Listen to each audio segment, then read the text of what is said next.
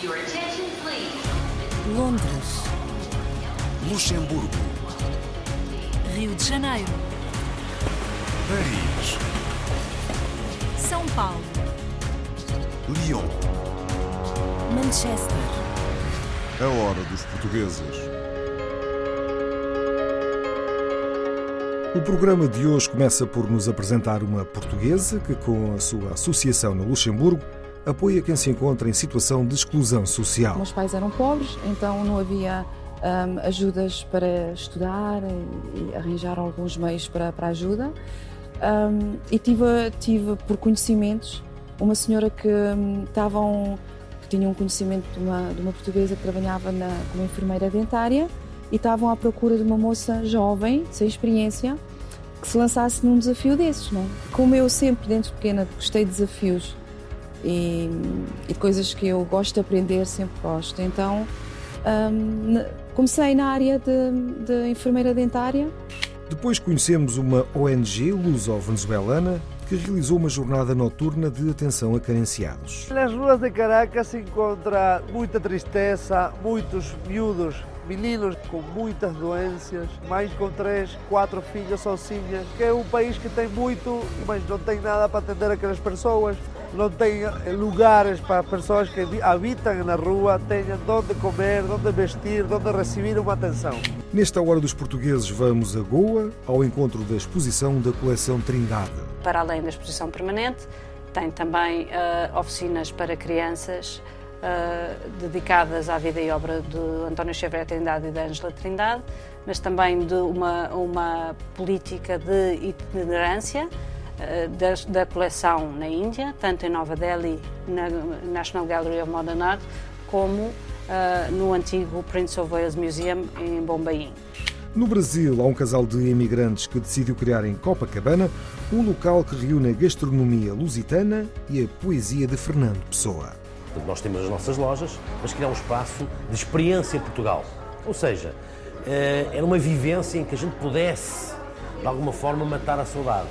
Entrar no nosso espaço, onde ouvíssemos música portuguesa, onde tomássemos um café português, onde comêssemos um pastel de nata, onde comêssemos uma bifana, onde o próprio ambiente fosse clean, bem, bem amplo, e, e que fosse, a partir do momento que nós entrássemos, pensássemos, acabei de aterrar em Portugal, Voltamos ainda ao Luxemburgo para conhecer a rede global Este projeto possibilita unir os portugueses espalhados pelo mundo através de uma plataforma digital, a rede global, eh, disponível em redeglobal.pt, que é um Facebook para os portugueses espalhados pelo mundo, para assim dizer, simplificando. Nós, além de unir os portugueses, agora estamos a trabalhar no sentido de eh, facilitar negócios entre portugueses, fazendo com que os produtos portugueses de grande qualidade cheguem através dos nossos imigrantes a todos os cantos do mundo. E há ainda nos Estados Unidos um museu português para conhecer em San José, na Califórnia. Temos ah, opiniões de várias pessoas, ah, como é que chama em inglês? Input, e cada pessoa tem, oferece os seus, as, suas, ah, as suas opiniões e conceitos que pensam que deve ser importante de ter aqui no museu e eh, penso que o resultado tem sido bom. É que as pessoas- o comentário que recebemos de- do público tem sido positivo. Luxemburgo, Rio de Janeiro, Paris, São Paulo, Lyon. Manchester, A hora dos portugueses. A hora dos portugueses dá-nos também a oportunidade de ouvir a música que os portugueses e luso-descendentes fazem lá fora. É o caso do quinteto da luxemburguesa Marli Marques, filha da mãe portuguesa e pai angolano, que se move na área do jazz, tendo iniciado a carreira nos mais famosos clubes de jazz do Luxemburgo.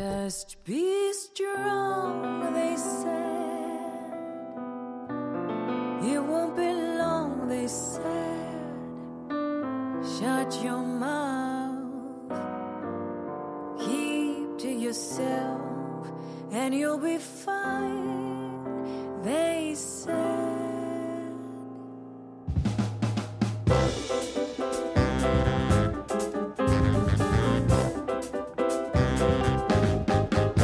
And here I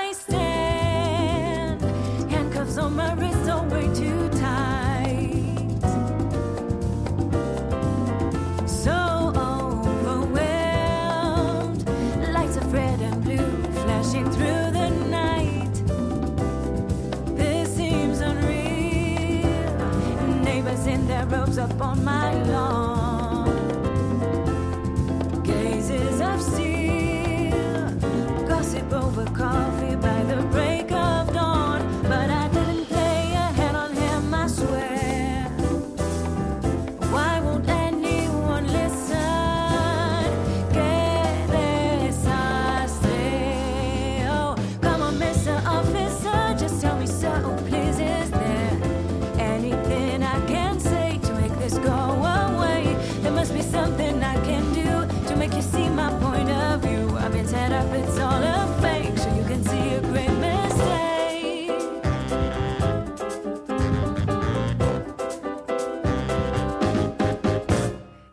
It's like I said. He walked through the door and then he sighed. Drew him a bath after a long hard day at work. He must be tired. Candles and foam. The radio was playing songs by Cole Porter. Before I left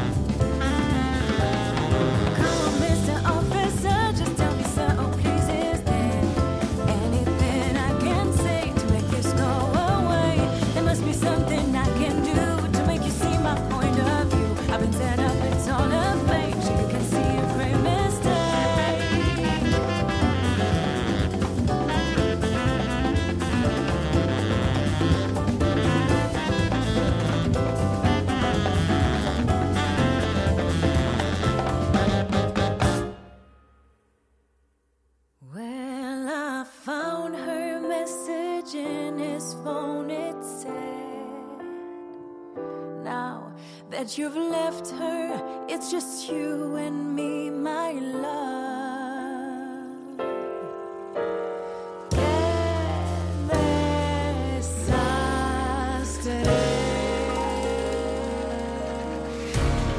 Luxemburgo.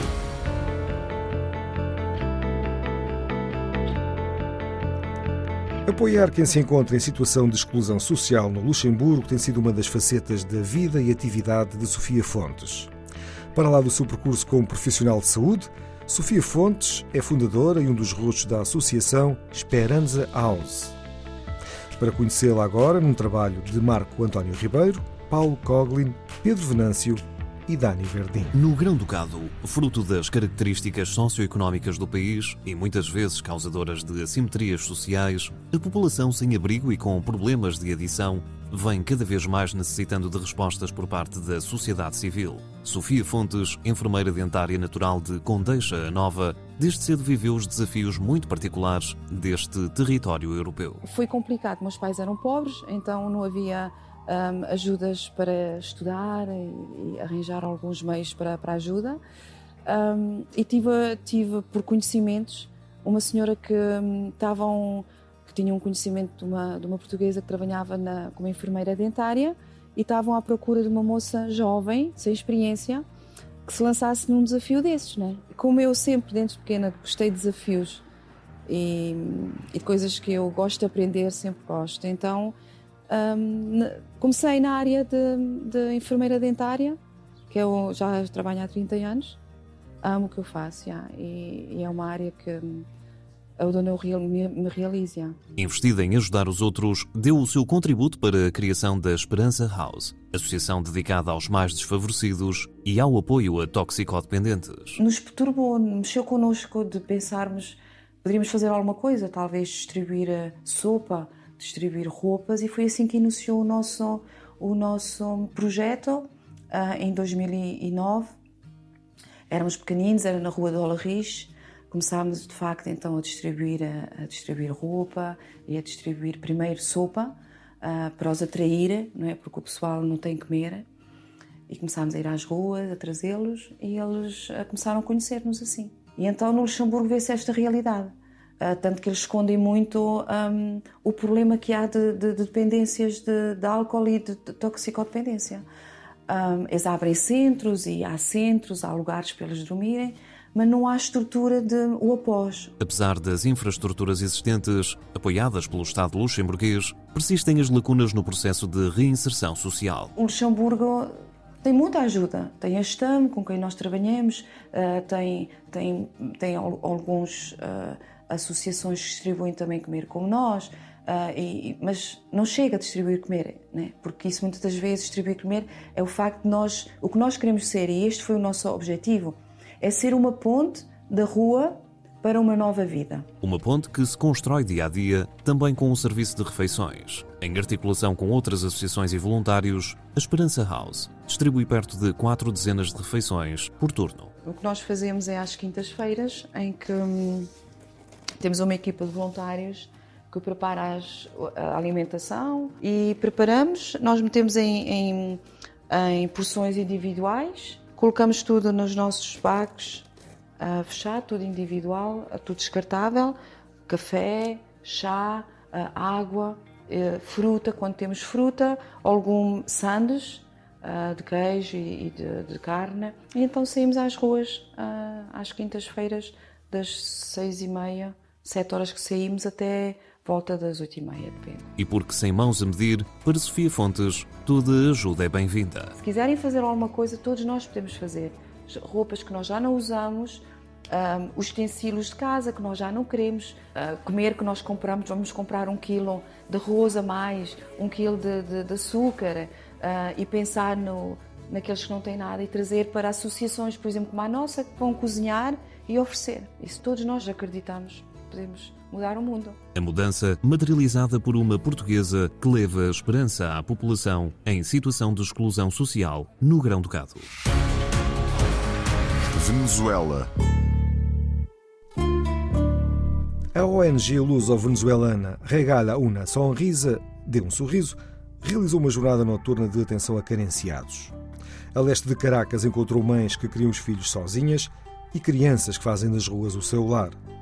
Esta nova ação contou com a participação do Cônsul-Geral de Portugal, Licínio Binger do Amaral, e de funcionários do Consulado Português. A reportagem é de Filipe Gouveia e Lenis Gaviria. Há mais de sete anos que a ONG luso-venezuelana Regala uma Sonrisa, Dê um Sorriso, realiza jornadas mensais de atenção a pessoas que vivem nas ruas de Caracas. Além de alimentos, em cada prato leva uma mensagem de esperança, numa cidade onde cada vez mais mães criam os filhos sozinhas. Nas ruas de Caracas se encontra muita tristeza, muitos miúdos, meninos com muitas doenças, mães com três, quatro filhos sozinhas, que é um país que tem muito, mas não tem nada para atender aquelas pessoas, não tem lugares para pessoas que habitam na rua tenham onde comer, onde vestir, onde receber uma atenção. A ONG Regala na Sorrisa, todas as, todos os meses, faz uma operação de correr a noite de Caracas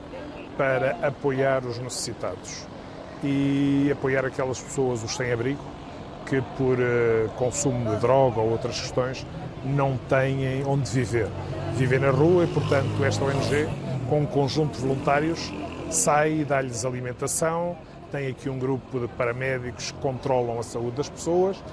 Isto é de uma maneira que eles fazem para tentar recuperar e apoiar a dignidade humana e tentar fazer com que estas pessoas vejam que não estão esquecidos. Focada também na prevenção do uso e consumo de drogas e da violência de género, esta ONG tem um braço auxiliador o programa Anjos Lusitanos, que atende portugueses e luso-descendentes carenciados ou em situação de abandono no país. A gente tem um banco de roupa, uma sede no centro de Caracas e estas pessoas tornam a ir para a nossa sede e, e a gente faz uma continuidade ao processo delas. Algumas precisam ir ao centro de reabilitação, algumas precisam é, um trabalho, algumas precisam só cambiar, trocar a roupa, tomar um, banho. Se calhar não, não é trocar a vida daquela pessoa com um prato de comida que a gente dá uma vez ao mês, mas dignificamos o dia daquela pessoa. No dia de hoje são cidadãos venezuelanos normais, residentes em Caracas, que eles estão a apoiar, porque essa é a tarefa principal desta ONG. Esta ONG é apoiada pelo Estado português, esta ONG tem um programa específico para apoiar portugueses em situação de carência, recebe uma comparticipação do Ministério dos Negócios Estrangeiros e faz um trabalho excelente, acompanhar aquelas pessoas desamparadas, que estão sozinhas em casa, pessoas de idade, eles andam no terreno, têm contactos e depois, em maior parte dos casos, apoiam-nos financeiramente e, em outros casos, referem-nos a nós ao consulado para tentarmos continuar esse apoio social. Há muitas crianças a passar fome e a comer do lixo, descalços, sujos e muitas mais que não estão a receber a ajuda que precisam para atender a seus filhos. O dinheiro do orçamento dos sueldos, do que percebe uma pessoa natural, não dá para atender uma família de três, quatro meninos. Não há como pagar os métodos anticonceptivos. Não há dinheiro para isso. A pessoa ganha só para comer. Apesar de a Venezuela ser um país com muitas riquezas naturais, falta um espaço de apoios para atender estas situações. Os apelos multiplicam-se, procurando sensibilizar inclusive as comunidades estrangeiras para que ajudem quem mais precisa. Então, muita gente a passar fome, a comer uma vez ao dia. A nossa comunidade portuguesa no país, que põe a mão no coração e também entenda que é o país que nos deu, nos dá abrigo, nos dá trabalho e que também agora é hora que a nossa comunidade também dê ajuda a quem mais o precisa. Não só tem que ser o, o Estado português, também é a comunidade portuguesa que tem que pôr a mão no coração e ajudar.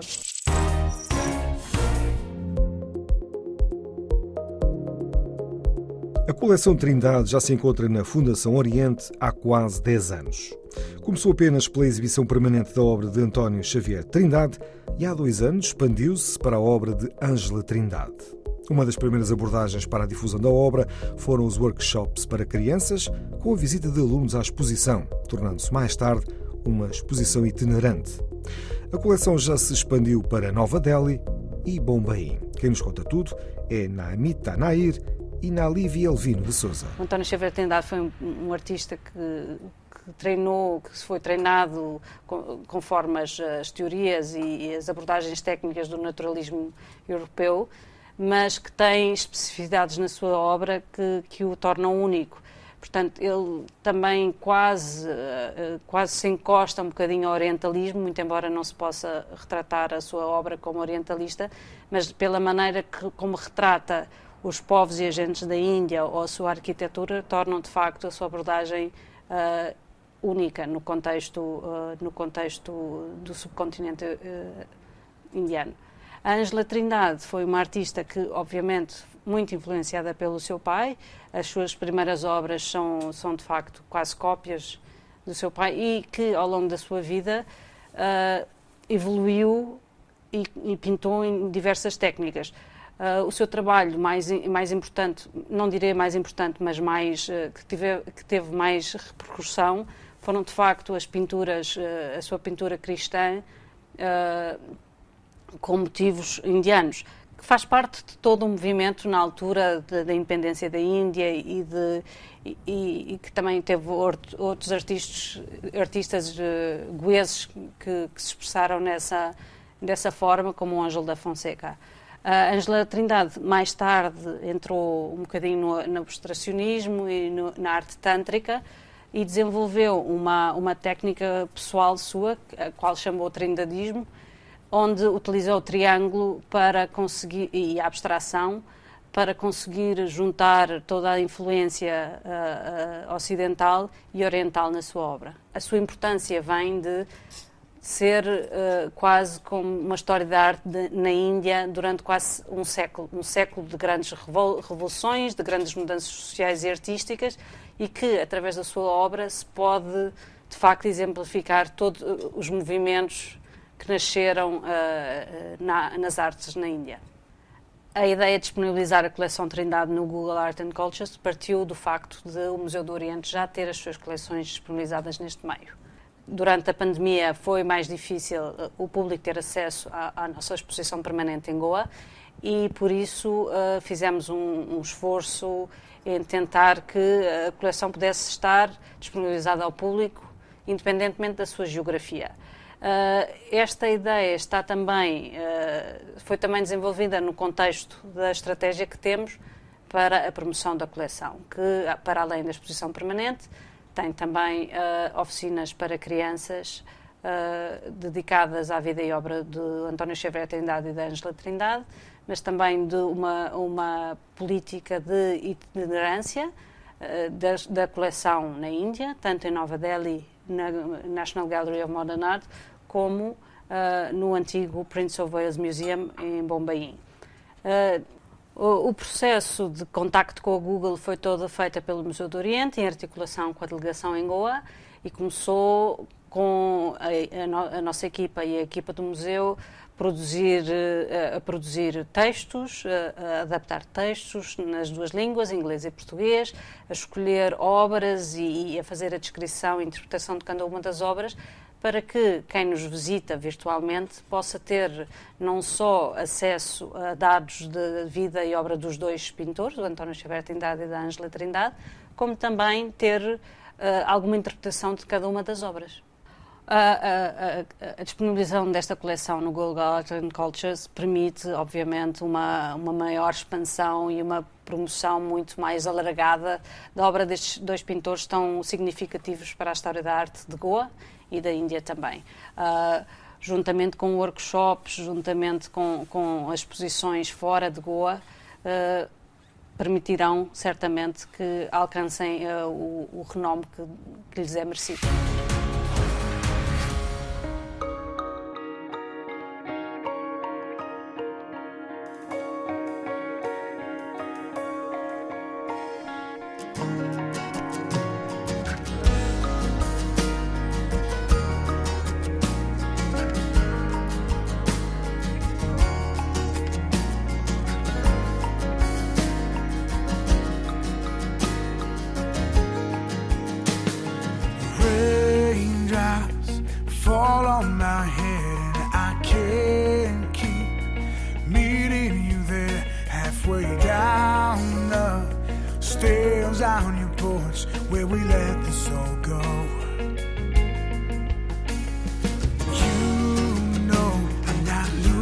my mind, and I know you're so far behind. It's useless to keep up these lies, so we've been here before.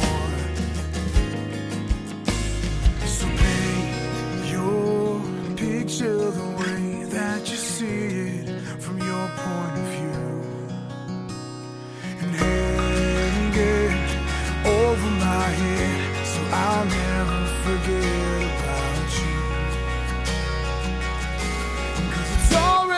The colors all dry. The portraits we made are all in black and white. You're no Van Gogh, but I still pay the price to be more than the frame around your starry night. And it doesn't feel right.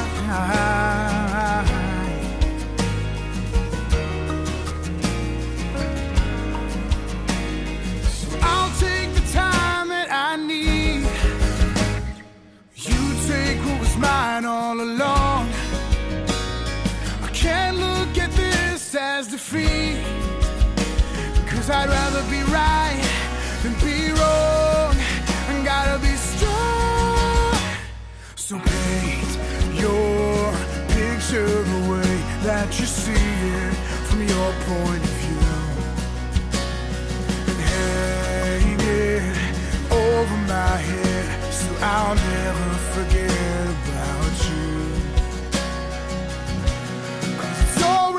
gone, the color's all dry. The portraits we made are all in black and white. Don't know Van Gogh, but I still pay the price to be more than the frame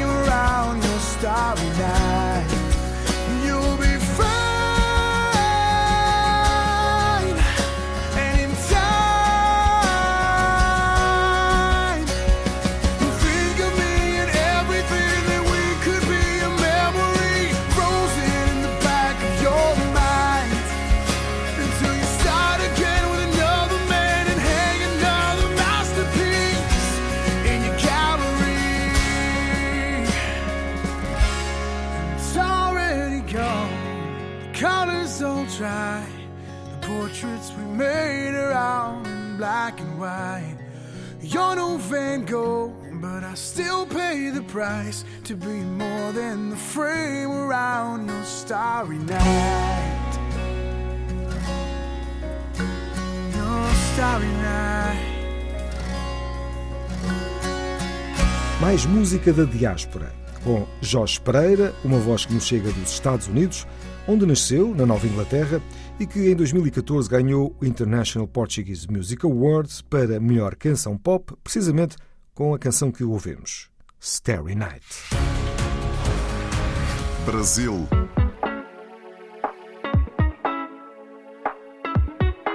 Um casal de imigrantes decidiu criar no famoso bairro de Copacabana um local que reúne a gastronomia lusitana e a poesia de um dos maiores poetas da língua portuguesa. A Casa das Natas, uma fábrica de doces e comida portuguesa com várias lojas no Rio de Janeiro, inaugurou um estabelecimento diferente que designou por Experiência Portuguesa. No primeiro destes estabelecimentos há uma estátua de Fernando Pessoa e os seus poemas nas paredes. Vamos conhecer este espaço fantástico com Frederico Roriz, Odilon Teto, André de Paula e Tasso Dourado. A Fernando Pessoa e à língua portuguesa, atravessando o mar nessas naus de palavras icónicas, de norte a sul e sul a norte, encontraremos sempre o som da tua língua, feita sal e tempero desde a voz dos trovadores. A estátua do poeta Fernando Pessoa, logo na entrada da loja, serviu de inspiração para o diretor institucional da Associação Luiz de Camões.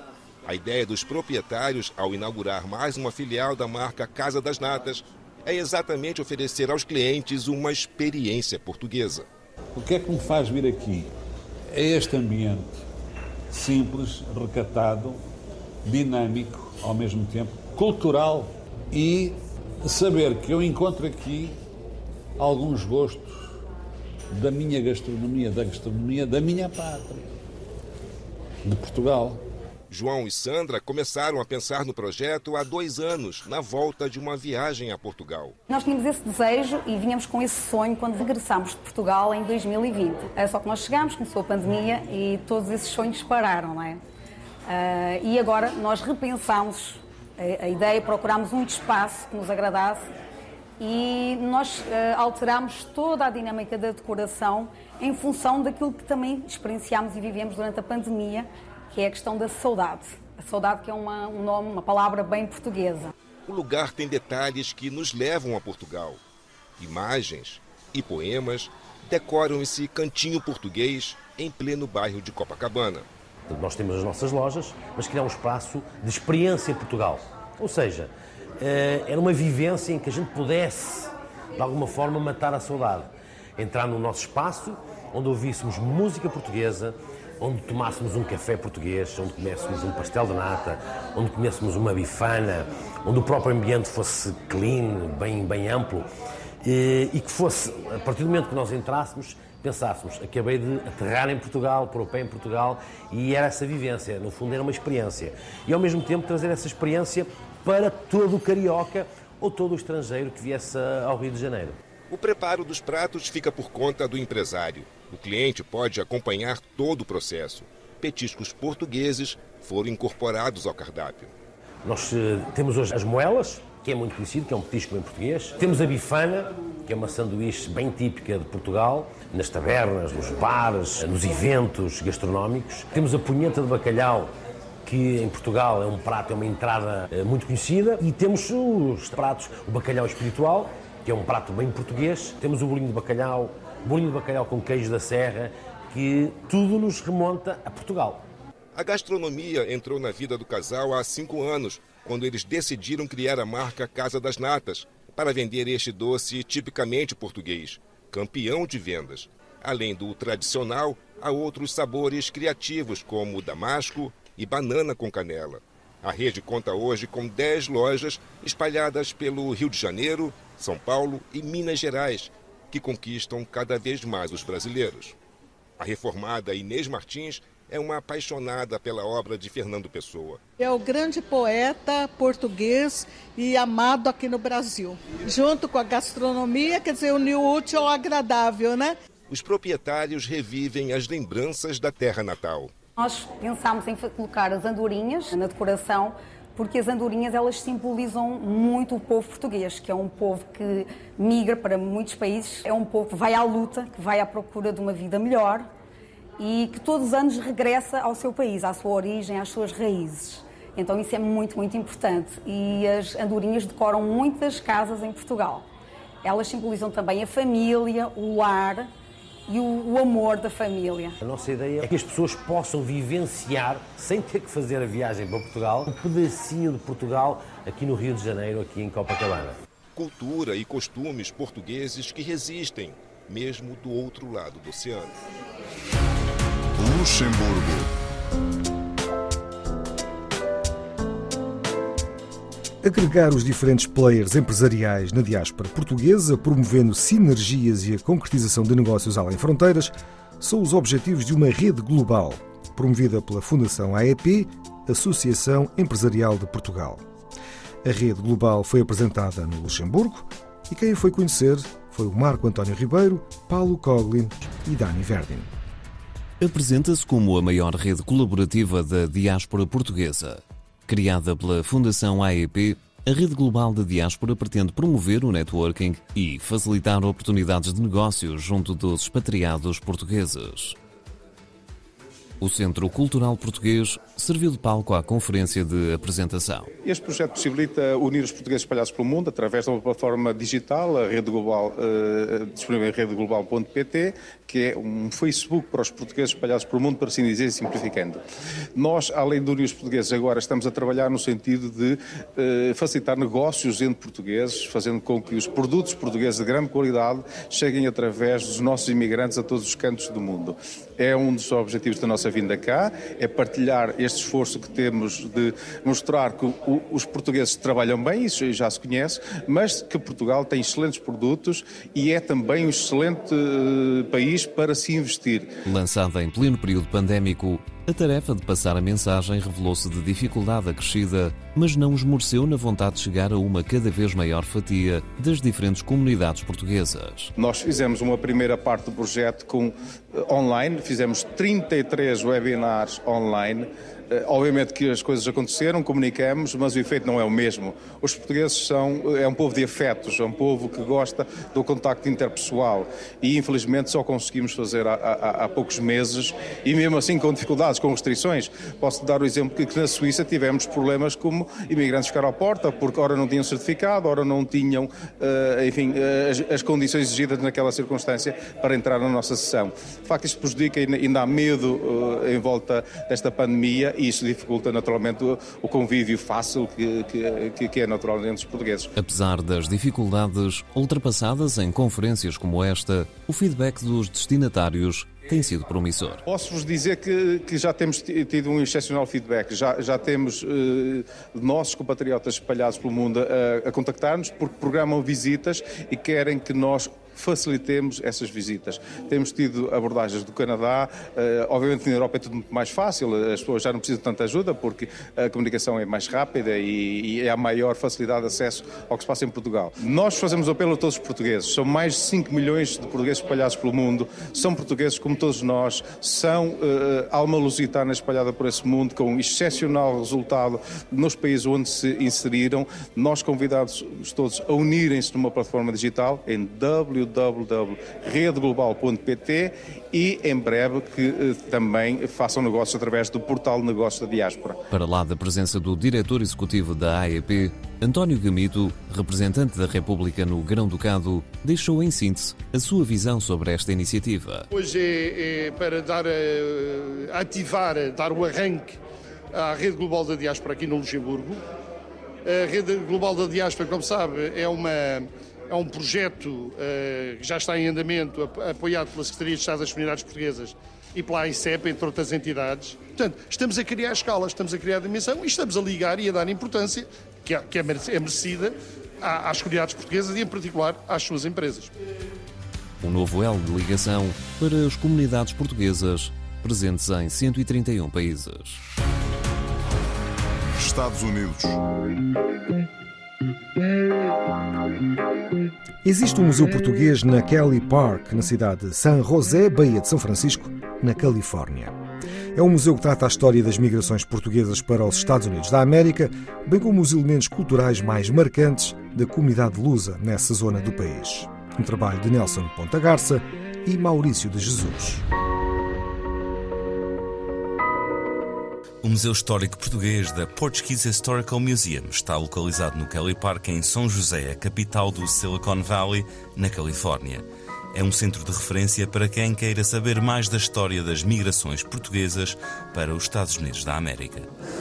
Estamos a fazer o nosso festival há 25 anos. Todos os anos temos tido uma exibição nova, muitas vezes duas ou três. Ah, Há dois anos ah, foi a exibição sobre os 600 anos dos descobrimentos da Madeira e de Porto Santo, o qual o meu chapéu é de lá.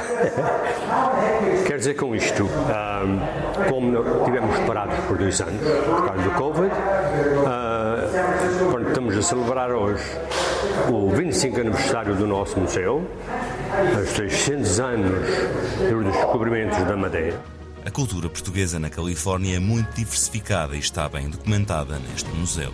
Temos as igrejas portuguesas na Califórnia, as filarmónicas portuguesas na Califórnia, os grupos uh, uh, fraternais, Luso, uh, PFSA, Luso American Education Foundation, a, a, República Portuguesa, um, a, indústria dos laticínios. Muita gente não sabe e se surpreende. Para mim, foi surpreendente como uma comunidade, temos sido uma comunidade invisível, quando no início de 1900, no Condado de São José, aqui na área da Bahia, a maioria das, das leitarias eram portugueses. Os ranchos aqui na Califórnia também. Vamos atrás tentar buscar os nossos. João Machado tem sido a pessoa mais responsável por compor uh, as exibições. Tem tido ajuda, alguma ajuda de outras pessoas em vários aspectos. A minha esposa tem sido responsável por isto tudo em conjunto. Os interesses dos visitantes prendem sobretudo com a terra de origem. No Museu Português encontra-se um pouco de tudo. Acho que cada pessoa tem, tem o seu próprio interesse. Há, há pessoas que têm raízes familiares da Madeira, já sabe que tem mais interesse em coisas uh, relevantes à Madeira, tem pessoas açorianas mais interessadas. Yeah, só aquilo é conforme da, das raízes das pessoas, da família, familiares. E pessoas que não são portugueses também têm muito interesse saber a história de Portugal, de várias partes do mundo. E aqui na área de Silicon Valley temos pessoal de todo o mundo, muitas pessoas da Ásia. O museu documenta as grandes vagas de imigração para a Califórnia, bem como aspectos culturais atuais desta comunidade. Todas tocam de uma forma ou outra. A, construção, principalmente a última, vaga, a última vaga da imigração. Tivemos a grande vaga de imigração de 1900. Uh, havia muitos portugueses para cá. E depois a segunda vaga que foi através dos capelinhos. A dos capelinhos nunca me tocou muito. Porque, como viviam os, os, os capelinhos, tinha 9 anos quando, na noite de 12 de maio para 13 de maio, tivemos mais de 400 tremores de terra durante a noite. No museu, tudo se faz com um consenso típico de uma organização que é constituída por portugueses de várias regiões. Eu diria que era um processo de consenso. Temos uh, opiniões de várias pessoas, como é que chama em inglês? Input, e cada pessoa tem, oferece os seus, as, suas, uh, as suas opiniões e conceitos que pensam que deve ser importante de, ter aqui no museu e eh, penso que o resultado eh, tem sido bom. É o comentário que recebemos do, do público tem sido positivo. Antonino Pascoal destaca alguns locais a visitar para quem se desloca à Califórnia. Quem vem de Portugal ou dos Estados Unidos, há dois marcos que devem ser visitados. O Museu Português no centro de São José, no Cali Park, History Park, e a Igreja Portuguesa Nacional Portuguesa das Cinco Chagas. É outro, é outro edifício histórico que deve ser visitado. Aqui temos o fim de semana aberto das 11 às 3, 4 da tarde. Se houver voluntários para estar presentes. E durante a semana também podemos fazer visitas. Museu Histórico Português em São José, Califórnia.